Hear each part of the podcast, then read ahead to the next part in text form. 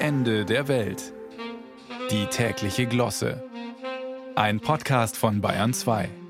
Es gibt so manches in der Welt, was ich nicht verstehe.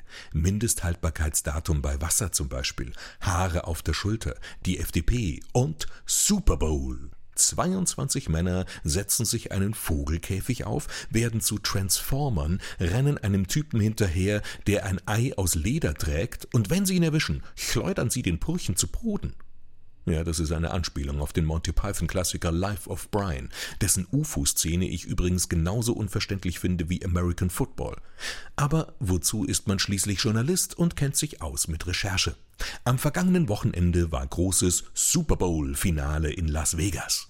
Aha. Super Bowl ist amerikanisch und heißt Suppenschüssel. Kaum zu glauben. In der Suppenschüssel wird ein Ei herumgeworfen, hin und her und rauf und runter, bis der Hund in der Pfanne verrückt wird, wo das Ei sich viel wohler fühlen würde, aber sei's drum. Seinen Ursprung hat der Super Bowl im deutschen Eierlauf, eine Spaßspielsportart, die bis in die 80er Jahre hinein bei Kindergeburtstagen in Reihenhaussiedlungen sehr beliebt war. Jedes Kind musste einen Parcours durchlaufen und dabei ein Ei auf einem Löffel balancieren. Fiel das Ei runter, gab es einen Flatschdown. Du wurdest ausgelacht und die Mama hat geschimpft, weil der Dotter deine ganzen Neuer Sandalen versaut hat. Die haben 50 Mark kostet fix. Zwei Generationen und eine Kommerzialisierung. Später stellen wir fest, das Auslachen der Loser war schon damals sehr professionell auf hohem Niveau. Im Vergleich zu Mamas Anschiss sind Kabinenansprachen von Trainern heute wertschätzende Hilfeplangespräche. Ei gilt ernährungsphysiologisch als isotonischer Carboproteinshot, wobei man als Spielgerät mittlerweile ausschließlich veganen Eiersatz aus Kunstleder verwendet. Und der Parcours besteht auch nicht mehr aus Bierkistenbrettern und Petunien, sondern aus gegnerischen Actionfiguren, die sich bewegen und das auch recht rege tun.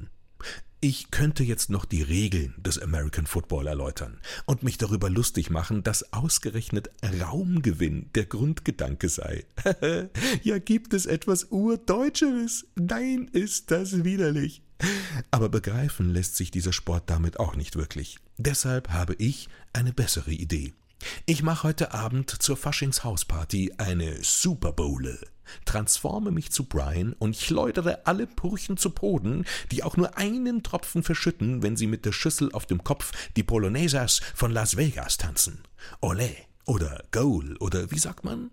Schluckdown.